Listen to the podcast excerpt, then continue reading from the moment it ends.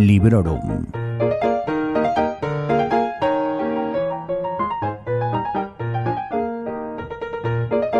Hola, soy Vanessa y os doy la bienvenida a Librorum, el podcast en el que hablo sobre mis últimas lecturas, tanto si me han gustado como si no, y siempre sin spoilers. En esta ocasión, no obstante, los spoilers pierden completamente su sentido, ya que voy a hablar de un libro de no ficción. Es una especie de autobiografía, aunque no no bien bien, tiene muchas puntualizaciones, ya lo iréis viendo. Os voy a hablar del libro La felicidad nace de ti, escrito por Tina Turner con la ayuda de Taro Gold y Regula Curti. Está traducido por Eva Ravantós y editado por Luciérnaga, que pertenece a Editions 62 y que a su vez pertenece a Planeta.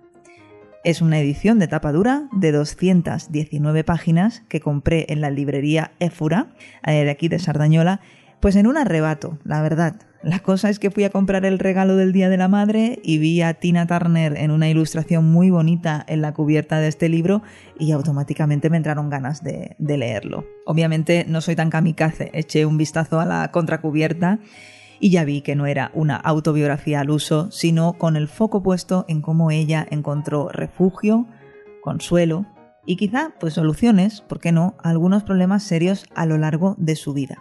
Aún así, pensé que podría ser interesante y que sin duda iba a leer hechos y anécdotas sobre la vida de esta gran artista. Este libro se escribió en 2020, así que también hay algunas menciones a la pandemia del COVID, aunque ya os adelanto que Tina no se moja demasiado, no entra en polémicas. Yo sí he de quedarme con una palabra para describir el enfoque que le da a todo lo que aquí cuenta, esta sería sin duda humano.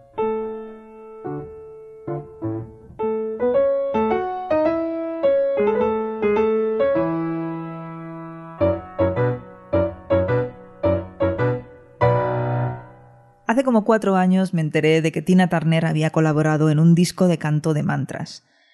No me sorprendió, ya que cada vez somos más personas las que nos animamos a meditar, ya sea pues, en silencio, en movimiento, caminando o también, ¿por qué no?, cantando mantras. Personalmente yo no soy de estas últimas, porque canto fatal y además, bueno, no va conmigo. Así que solo he oído alguna que otra de estas piezas y sin prestar demasiada atención, la verdad, y ha sido así de pasada en, en alguna clase de yoga no le di más vueltas al tema, así que tampoco sabía que Tina Turner es budista. O bueno, a mí me gusta más decir que practica los preceptos de la filosofía budista. No me gusta esto de las etiquetas, ¿no? Y menos en temas tan personales. Pero bueno, la cuestión es que tampoco me importa. En el libro La felicidad nace de ti, entonces podemos leer sobre cómo la cantante se enfrentó a momentos realmente duros de la manera que mejor le vino a ella. Y esto es fundamental a la hora de coger este libro, tener claro qué es lo que a ella le funcionó y no juzgar. Y sé que hoy en día lo de no juzgar y lo de no tener una opinión y cuanto más vehemente mejor sobre absolutamente todo, pues es mucho pedir, ¿no? Recientemente yo os cuento que he descubierto el gran placer que proporciona decir las tres palabras mágicas. No lo sé. De verdad que es liberador. Yo os recomiendo que lo hagáis. Así que bueno, cuando vi por dónde iban los tiros, tuve muy claro que este no es un libro para todo el mundo. Si tú no tienes capacidad para tomar distancia, para decir, ok, a ti esto te ha ido bien, no tiene por qué interesarme a mí, pero oye, te respeto y voy a aprender algo, a lo mejor, o a lo mejor no, es igual. Si tú no eres capaz de llevar a cabo este razonamiento, el libro no es para ti. A mí hay muchas de las cosas que he leído aquí pues que no me han resonado, como se suele decir. Hay otras con las que directamente no estoy de acuerdo. O no estoy de acuerdo, mejor dicho, con el cómo están planteadas, no que no esté de acuerdo, porque esto, bueno. ¿Y qué? ¿Qué pasa? ¿Por eso he de cerrar el libro y dar la espalda a otras maneras de entender la vida? A mí no me parece la mejor opción.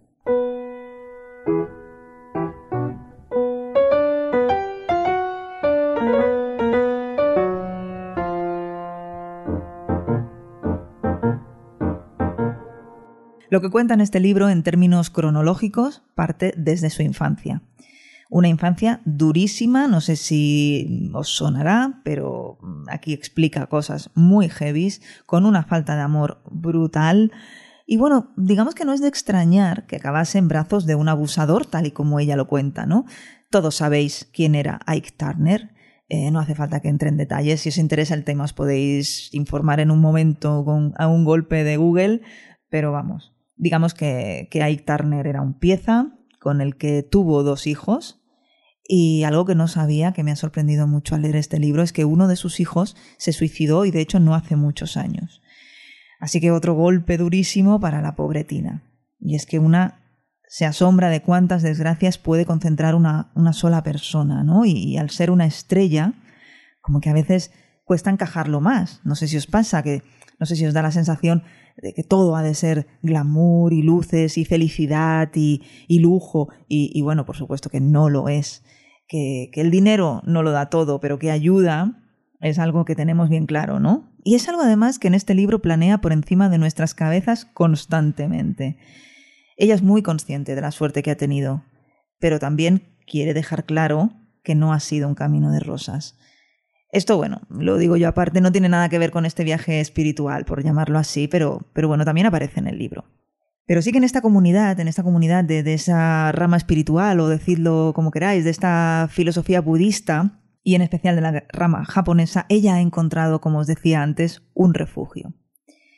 La verdad es que la gran parte de las enseñanzas que comparte, mm, ya os digo que son bastante inocuas, muy relacionadas con la naturaleza.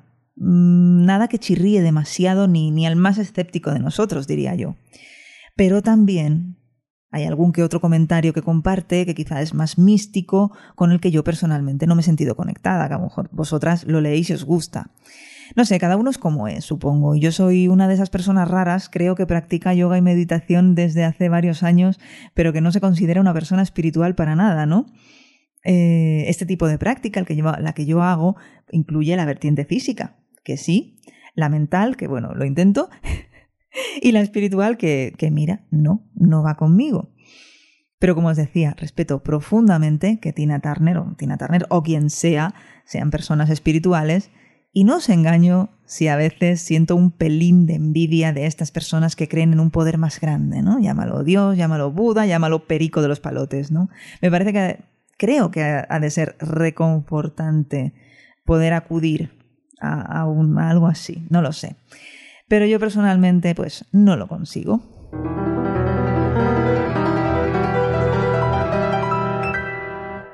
Bueno, y os quería comentar también qué es lo que no me ha gustado del libro. No me ha gustado entre comillas, porque ya sé que he dicho que hay que quitarse las gafas de juzgar, pero bueno, yo lo he intentado, pero a veces la fuerza de voluntad te falla, ¿no? En esos breves momentos en los que la Turner te dice eso de que si deseas una cosa con mucha fuerza, pues que esa cosa te vendrá. Que dices, jolines, ¿eh? ojalá, ojalá que eso fuese así, ¿no? Y de nuevo, envidio a las personas que pueden asegurar eso con tanta seguridad, porque eso es señal de que les ha funcionado y, eso me parece a mí que es o mucha suerte o mucha fe. Pero bueno, para mí aseverar algo tan drástico tiene un pozo quizá de culpar a la víctima que a mí personalmente no me gusta. Me explico. Eh, bueno, una persona tiene una enfermedad y se le dice pues desea muy fuerte curarte y te curarás. Y obvio que esto no depende solo de la persona enferma, porque si no te curas, ¿qué pasa? ¿Que no lo habías deseado con suficiente fuerza? No me parece. Esto quizá ha sido lo único que, que me ha chirriado del libro porque, porque me parece injusto. Y entiendo que pensar en negativo hace que somatices esa negatividad a veces. En algunos casos a muchas personas les da dolor de cabeza, a otros nos agarra el estómago, eso no, no, no hay manera de negarlo. Entonces, ¿por qué no ha de pasar, ¿no? En sentido contrario, ¿por qué no tener una mente más dispuesta a pensar en positivo, a focalizarte en cosas buenas a conseguir? Porque eso no te va a ayudar a tener esa mejor actitud que te ayude a conseguir tus objetivos, quizá. No digo que no, pero me parece que afirmarlo de una manera tan contundente como se hace en el libro a mí no me acaba de convencer. Y aquí quiero hacer una pequeña pausa, un paréntesis para mandar un saludo a mis compañeros del podcast Gamers Ocupados, en concreto a Aida, Rafa, Adri y Jordi, con los que tuve el gusto de compartir una comida el otro día y salió a colación pues este episodio del podcast, este libro y este asunto en concreto y a lo mejor he usado algo de lo que ellos compartieron allí conmigo y por lo tanto no quería dejar de mencionarles.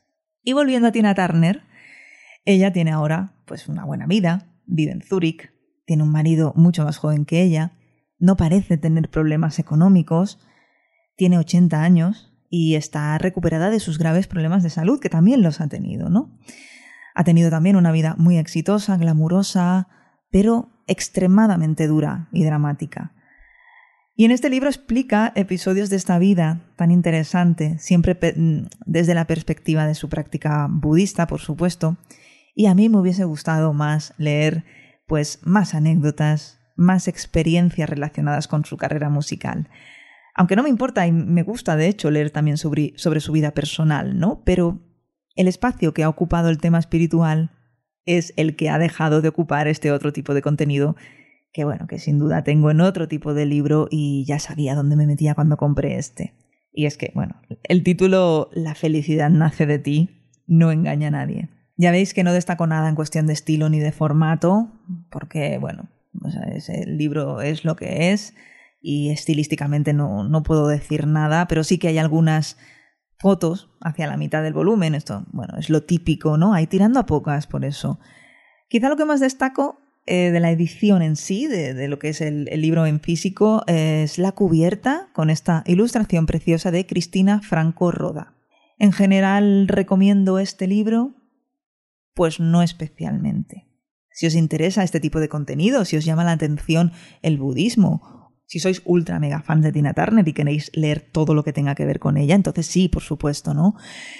Pero si no, creo que podéis pasar sin él y hacer lo que voy a hacer yo, caso que, queráis, ¿no? Que es informaros de otros libros en los que se nos hable más de la vida del artista como artista, pues no sé cómo podrían ser My Love Story o Yotina, y pues comprarlos. Yo me he quedado con las ganas y creo que, que en un futuro lo haré. Así que ya veis, de algo ha servido leer este libro.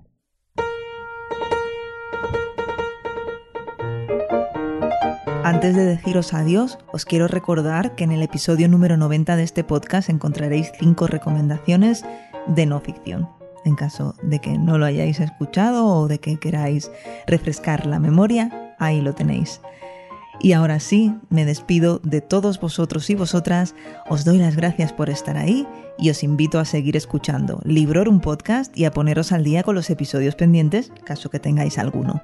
Por favor, recomendad el programa a vuestros amigos y conocidos y decidles que pueden escucharlo en sons.red, en ebooks, en Apple Podcasts, en Spotify y bueno, ya lo sabéis, en todas partes. Os espero en la siguiente cita. Hasta pronto y felices lecturas.